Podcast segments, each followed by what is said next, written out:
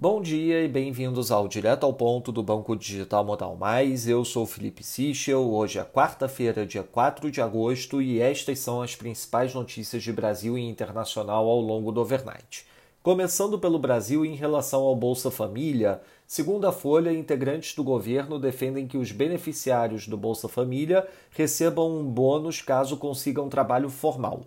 O argumento é que a medida estimularia a busca por emprego formal, pois na prática a família teria um aumento duplo na renda. Em relação aos precatórios, com a PEC em elaboração pelo Ministério da Economia, dos 264 mil precatórios a serem pagos em 2022, 8.818 seriam parcelados. Estes débitos adiados são 3% da quantidade total de precatórios, mas correspondem a 63,3% dos valores a serem pagos.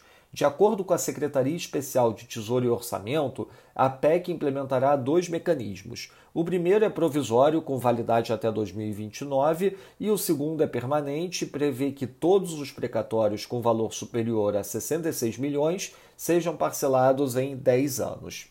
Já o Estadão destaca a ofensiva dos estados para evitarem o avanço do parcelamento de precatórios. Sobre a reforma do IR, segundo o Correio Brasiliense, o terceiro substitutivo do PL apresentado pelo relator aos líderes ontem prevê aumento de pelo menos 15,5 bi na arrecadação de 2022. Esse número considera uma renúncia de 74 bi na redução do imposto de renda para a pessoa jurídica, de 15% para 5%, e o recolhimento adicional de 89,6 bi com medidas compensatórias. Passando para o setor internacional, destaque no Reino Unido para a divulgação do Services PMI, leitura de 59,6 acima da leitura Flash 57,8, com isso, o Composite PMI saiu de 57,7 na leitura flash para 59,2. Na zona do euro, destaque também para a divulgação das leituras finais de PMI Services e Composite. O Services da zona do euro ficou em 59,8, abaixo da leitura flash 60,4. Destaque para a revisão baixista tanto na Alemanha como na França. Na Espanha, o Services PMI teve leitura de 58, abaixo do esperado 63,2. Já na Itália, o Services PMI surpreendeu positivamente, com leitura de 61,9 ante o esperado de 58,7. Com isso, o composite agregado da zona do euro ficou em 60,2, abaixo da leitura flash 60,6.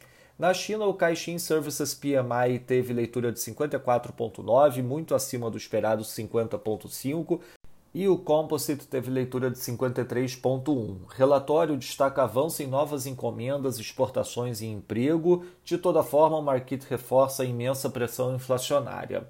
Em relação ao coronavírus, o Global Times relata que a China deve suspender a autorização de entrada e saída de estrangeiros, a menos para situações urgentes. Na agenda do dia, destaque às 9h15 da manhã para a divulgação do ADP nos Estados Unidos, às 10 da manhã a divulgação de PMI de serviços no Brasil, às 11 da manhã a divulgação do ISM Services Index nos Estados Unidos e também uma aparição do Clarida do Fed.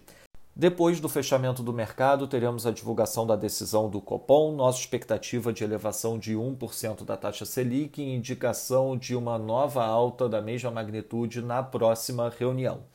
Durante o dia, teremos também a divulgação dos planos de emissão do Tesouro Americano para o trimestre. Nos mercados, o dólar index no momento avança 0,02%, peso mexicano avançando 0,11%, enquanto o rand sul-africano valoriza 0,19%.